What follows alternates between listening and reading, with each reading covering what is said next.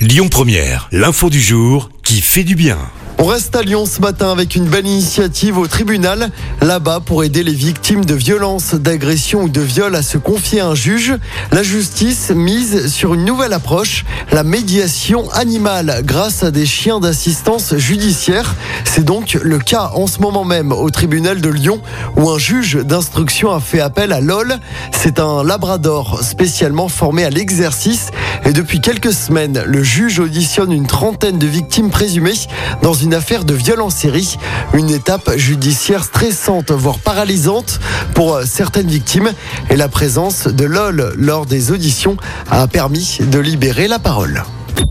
Écoutez votre radio Lyon Première en direct sur l'application Lyon Première, lyonpremière.fr et bien sûr à Lyon sur 90.2 FM et en DAB+.